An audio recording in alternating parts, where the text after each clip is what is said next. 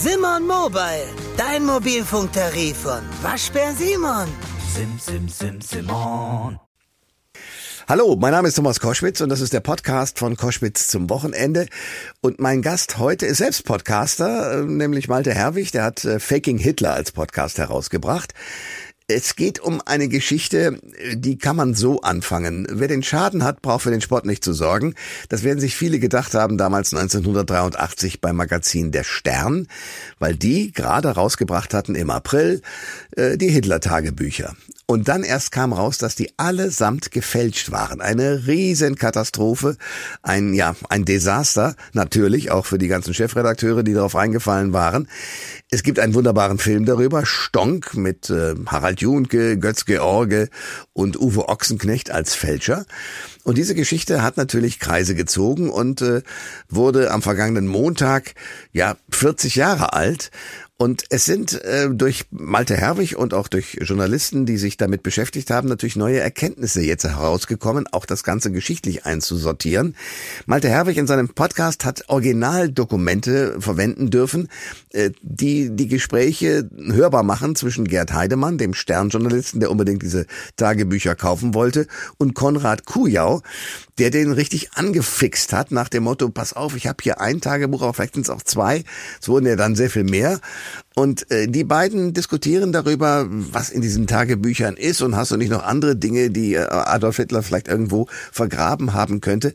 Also spannende Gespräche, die man hören kann, aber eben auch für die Historiker spannend, weil welches Weltbild wurde da eigentlich verbreitet in diesen Tagebüchern?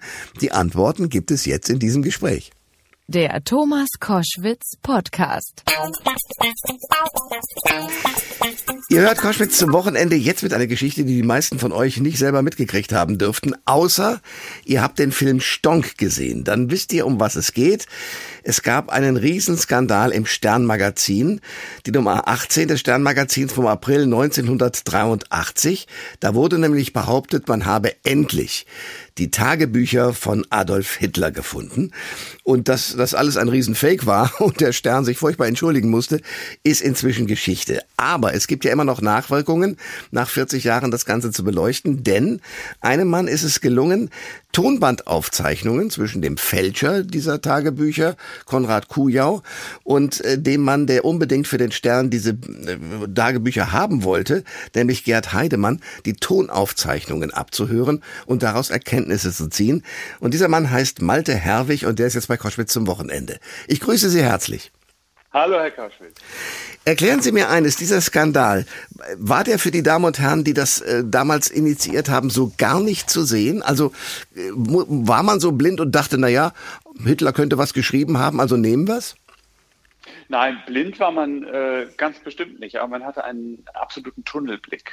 Der war verengt äh, darauf, äh, in diesen Dokumenten ähm, Originalaufzeichnungen des echten Adolf Hitler zu sehen. Und äh, so ist es dann bei, bei manchen langen Recherchen, man gerät leicht in Versuchung, nicht mehr falsifizieren zu wollen, also Gegenbeweise für die Echtheit zu suchen, sondern nur noch verifizieren, verifizieren zu wollen mhm. äh, und nur noch die Expertenmeinungen äh, oder die Belege zu beachten, die die eigene These, dass das echt ist und damit ein ein Knüller, ähm, nur noch diese zu beachten. Nun ist so eine Redaktion ja auch beim Stern auch damals äh, nicht gerade klein gewesen. Weswegen konnte man das nicht vernünftig überprüfen? Also eigentlich äh, diese ganze Recherche, die hat ja über zwei Jahre gedauert beim Stern ähm, und fand unter ziemlicher Geheimhaltung statt. Da war nur ein kleines Team beteiligt. Aber ich würde sagen, zwei Jahre sind doch eigentlich genug Zeit, um das etwas genauer zu prüfen. Aber ähm, durch eine Verkettung unglücklicher Umstände und, wie gesagt, auch eine Bereitschaft und einen Wunsch an das alles zu glauben, ist es dann eben so gekommen, dass nur die positiven Belege gewertet wurden. Und äh, es gab vorher aber schon Zweifel, auch innerhalb dieses kleinen Teams. Zum Beispiel was die Initialen angeht, die da drauf hat. Das kennt ja jeder aus dem, dem Film Stonk. Äh, die, das sind so Frakturinitialen aus billigem Plastik, die sich ja damals für seine Fälscherwerkstatt besorgt hatte. Und ja, er Er hat dann auch das A und das F verwechselt, sodass dann da FH auf Hitlers angeblichem Tagebuch prangte. Ja. Und das ist auch Leuten in der Sternredaktion tatsächlich schon vor der Veröffentlichung aufgefallen, äh, dem, dem Chef von Dienst äh, zum Beispiel hat gesagt, das ist doch ein F. Hm. Und äh, Heidemann hat dann, also Gerd Heidemann, der Sternreporter, der diese, der an der Quelle dran war, der hat äh, dann gesagt, äh, ja, er habe ja auch Kontakt zu Martin Bormann, Hitlers Sekretär, der natürlich längst tot war. Ähm, und der habe ihm erzählt, dass sich schon der Führer selbst über diese falschen Buchstaben geärgert hätte, weil man das auch leicht als IH lesen könnte. Idiot Hitler. Also kann man sich nicht ausdenken, sowas. Ich glaube, das, das übertrifft sogar Stonk. Die Realität ist hier noch krasser als Stonk. Das habe ich gemacht, gemerkt, als ich den Podcast gemacht habe und diese ganzen Aufnahmen gehört habe. Malte Herwig ist mein Gast bei Koschwitz zum Wochenende, Journalist, hat äh, auch gearbeitet für Sternspiegel, Süddeutsche, Norddeutscher Rundfunk. Und äh, das haben Sie gerade schon angesprochen. Sie machen einen Podcast, der heißt Faking Hitler und haben äh, es geschafft, sozusagen die Originalaufzeichnungen anhören zu können zwischen dem Fälscher Konrad Kujau und dem Starreporter des Stern damals, Gerd Heidemann. Was haben die beiden Herren zu besprechen gehabt? Na, Im Grunde genommen äh, war das, äh, waren das ja Auftragsgespräche. Also Gerd Heidemann hat, was er sehr gut konnte, und womit er sich auch einen Ruf als Starreporter erarbeitet hatte beim Stern. Gerd Heidemann hat versucht, Material zu bekommen. Er glaubte in Konrad Kujau, der sich unter anderem Namen äh, ausgegeben hat äh, als Konrad Fischer. Er glaubte in ihm eine Quelle zu haben, die aus der DDR diese angeblich echten Tagebücher und andere Autographen äh, Hitlers äh, besorgen kann. Und äh, er hat dann immer recherchiert, was könnte es denn noch geben, worüber könnte Hitler geschrieben haben und hat dann quasi eine Wunschliste äh, jedes Mal durchdiktiert. Hm. Diese Aufnahmen, die gehen ja auch über äh, gut mehr als zwei Jahre. Und Konrad Kuja hat das mehr oder weniger als Bestellung aufgenommen. Also ich vermute mal, er wird damals mitgeschrieben haben, wenn Heidemann sagte, ja, und was hat Hitler denn zu den Olympischen Spielen oder zum, äh, zur Operation Barbarossa? Oder was hat er zur Reichspogromnacht? Da, da muss er doch auch was geschrieben haben. Naja, einen Tag später oder so setzt sich Kuja hin, äh, tunkt die Feder in die äh, Tinte und überlegt sich, was Hitler da geschrieben haben könnte. Dein Hobby ist es, deine Freunde und Familie so richtig zuzutexten? Dann hat Simon Mobile, der Mobilfunkanbieter von Waschbär Simon, den perfekten Mobilfunkvertrag für dich. Denn Simon Mobile bietet satte 12 GB schon ab 8,99 Euro im Monat. Und wenn es ein bisschen mehr sein darf, entscheide dich doch einfach für 17 oder 27 GB im Monat. Egal was du wählst, du kannst dich jeden Monat flexibel neu entscheiden und bekommst zum Start nur für kurze Zeit nochmal ein 100 GB Geschenk obendrauf. Kündigen oder einfach mal eine Pause einlegen geht bei Simon Mobile ebenfalls monatlich ganz flexibel. Und das ist noch nicht alles. Gibst du auf simonmobile.de oder in der App den Code Podcast5 beim Vertragsabschluss ein, gibt es nochmal jeden Monat 5 GB zusätzlich on top. Nochmal der Code Podcast5 die 5 als Zahl geschrieben. Das Angebot ist nur bis zum 5. Juni 2024 gültig, also worauf wartest du? Alle weiteren Infos gibt's auf simon.link/podcast. Großartig. Aber wie, wie irre, dass eine solche Geschichte so funktionieren kann. Äh, Sie haben zusammen mit den unterschiedlichsten Kollegen von den unterschiedlichen äh, Magazinen und auch äh, durch den NDR sozusagen diese Tagebücher, die dann ja später tatsächlich alle digitalisiert wurden, auch historisch beleuchten können. Was ist da rausgekommen? Ja, diese äh, jüngste Recherche des NDR, an der ich auch ein bisschen beteiligt war, zum Ende hin, die zeigt vor allem, wie braun der Sumpf war, aus dem diese angeblichen Hitler-Tagebücher des Stern quollen. Also da waren Alt- und Neonazis im Umfeld von Kujau, Waffenschieber, Kriminelle. Äh, unter anderem äh, hatte Kujau Kontakt zum zum äh, Pressesprecher des damaligen Oberneonazis Michael Kühnen oder zu einem NPD-Anwalt. Also das ist ein sehr, ein ungutes Umfeld.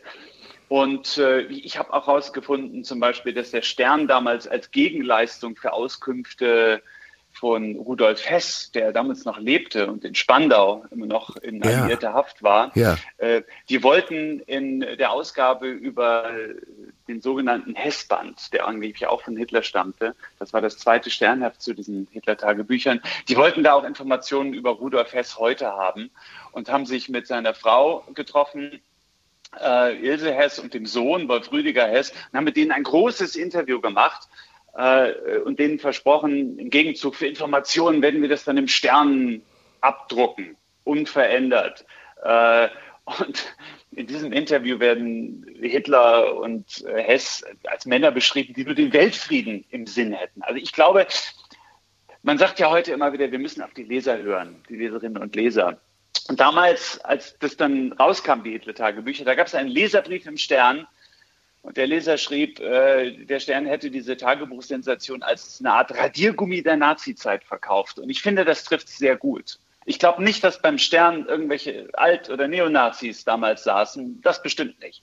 Aber wie es verkauft wurde, diese, diese gefälschten, diese Dokumente, die auch in sich unschlüssig waren, äh, da wird der Holocaust geleugnet. Da ist keine Rede von der Kriegsschuld. Das ist eigentlich eine Verkehrung des historischen Hitlers. Und ich fand ganz schön in der Süddeutschen Zeitung, die äh, über eine andere Doku gerade einen Bericht geschrieben hat, ähm, die Süddeutsche schreibt da, dass eines dieser Heidemann-Telefonate mit einem nicht namentlich genannten einstigen SS-Mann gespenstisch sei. Denn da wird gesagt, das wäre natürlich gut, wenn man beweisen könnte, dass nur Hitler schuld war, hm. äh, weil wir dann das deutsche Volk ein bisschen freisprechen. Wenn der Führer es nicht wusste, wie sollte es dann der kleine Mann auf der Straße wissen? So, da schreibt die SZ, dass habe so eine dieser Alt-Nazi-Kontakte gesagt. Ich habe mir das nochmal genau angehört. Das ist die Stimme von Gerd Heidemann. Malte Herwig ist mein Gast bei Koschwitz zum Wochenende. Wir sprechen über ein 40 Jahre altes Phänomen, das jetzt äh, gerade am Montag in den verschiedenen Medien natürlich auch entsprechend gefeiert wurde, nämlich die Hitler-Tagebücher beim Stern. April 1983 wurden die gezeigt und damals wurde sozusagen, fanden die ersten Gespräche statt. Ich selbst habe Konrad Kujau als einen Mann mit äh, ja einem gewissen Schalk im Nacken wahrgenommen. Der saß bei mir in der RTL Nachtshow und erzählte, was er so alles fälscht, auch äh, auf Auftrag hin irgendwelche großen Künstler. Sie sehen den aber als wirklich Schwerkriminellen, oder? Naja, er, äh, er ist für schweren Betrug äh, und Urkundenfälschung in den, äh, in den Knast gegangen. Ähm, ich finde Kuja eine unglaublich interessante Figur. Und eigentlich spiegeln sich ja an solchen Betrügern und Hochstaplern, äh, eigentlich spiegelt sich daran ja auch immer eine bestimmte Einstellung der Gesellschaft. Also wie heißt es so schön in Thomas Manns Felix Krull, die Welt will betrogen werden. Kein Betrüger könnte erfolgreich sein, wenn er nicht genug Leute findet, die betrogen werden wollen. Und so war das auch in diesem Fall.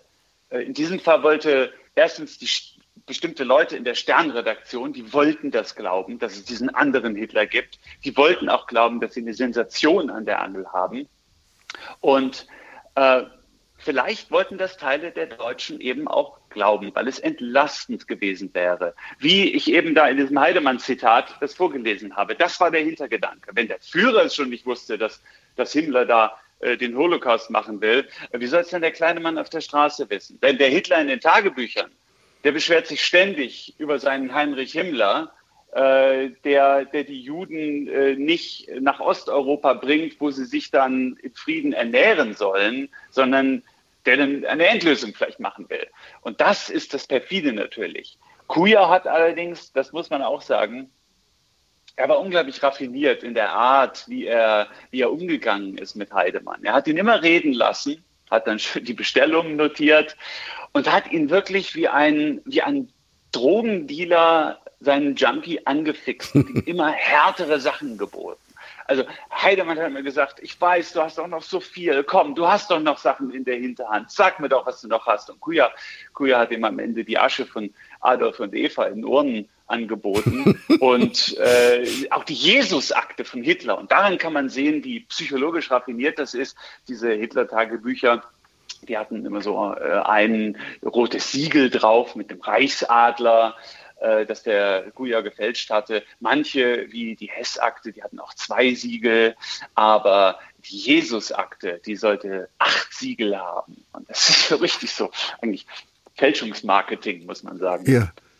Hat äh, gut funktioniert. Ja. 10 Millionen Mark Wow. Hat er dafür bekommen. Also der eine wollte Geld und der andere wollte Ruhm äh, für sein Blatt und für sich selber. Wenn man also mit anderen Worten äh, das ganze Phänomen sich anschaut, muss man aber eines doch immerhin festhalten. Konrad Kujau war ja offenbar schlau genug, die Texte, die er da selbst verfasst hat, so zusammenzufassen, dass man glauben konnte beim ersten Lesen, das könnte tatsächlich äh, von dem Adolf Hitler geschrieben worden sein. Also eigentlich, äh, ich bin ja ein großer Freund da oder ein großer Gegner davon zu sagen, ja, ja, das war ja alles offensichtlich. So eine plumpe und stupide Fälschung. Im Nachhinein sagt sich das immer leicht. Ja. Und was mich in dem Podcast auch interessiert hat, und deswegen war es so toll, dass, dass wir da diese O-Töne verwenden konnten und quasi live dabei sein können in dem Podcast, wie der Betrug stattfindet. Was mich immer interessiert ist, in diesen Status davor zu geraten, wo es noch möglich sein könnte. Und sich selbst dann zu fragen, hätte ich es denn gemerkt? Mhm. Also bei der Recherche habe ich dann schon gemerkt, es gab unglaublich viele Warnzeichen. Zum Beispiel äh, gibt es da so gut wie nie Schreibfehler oder dass der Hitler sich mal verschrieben hätte. Und das ist auch beim Stern jemandem aufgefallen. Und äh, Thomas Walde, der damals das Ressort Zeitgeschichte leitete und das mit Heidemann federführend diese Geschichte betrieb, der rief dann, äh, unser Führer verschreibt sich nicht. So ein Scherz. Wurde das abgetan?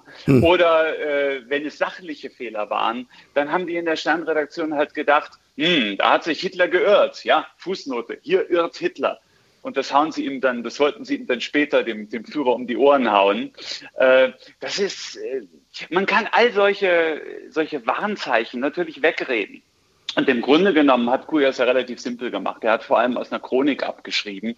Und man muss sagen, also teilweise, äh, der, der musste so viel liefern, ja, Dutzende von Tagebüchern, dass er teilweise richtig Probleme hatte, die alle zu füllen. Er hat Seiten rausgetrennt, damit nicht auffällt, dass nicht alle Seiten beschrieben sind. Es gibt einen Eintrag im Juli 1940, wo er die Beförderung von 40 Offizieren notiert. Seitenlang. Also eine, eine völlig sinnlose Fleißarbeit, einfach nur Strecke macht. Und am Ende jedes Monats gibt es dann so eine Rubrik Vermischtes, äh, Persönliches.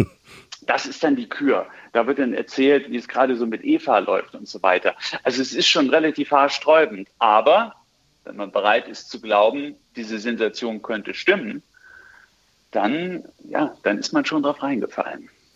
Malte Herwig ist Journalist und äh, vor allen Dingen ein Podcaster, der Faking Hitler als Podcast rausgebracht hat, wo man tatsächlich Konrad Kujau und äh, dem äh, Starreporter des Stern, Gerd Heidemann, zuhören kann, wie die beiden da verhandeln. Also man wird Ohrenzeuge einer Situation, die in sich ja schon haarsträubend ist.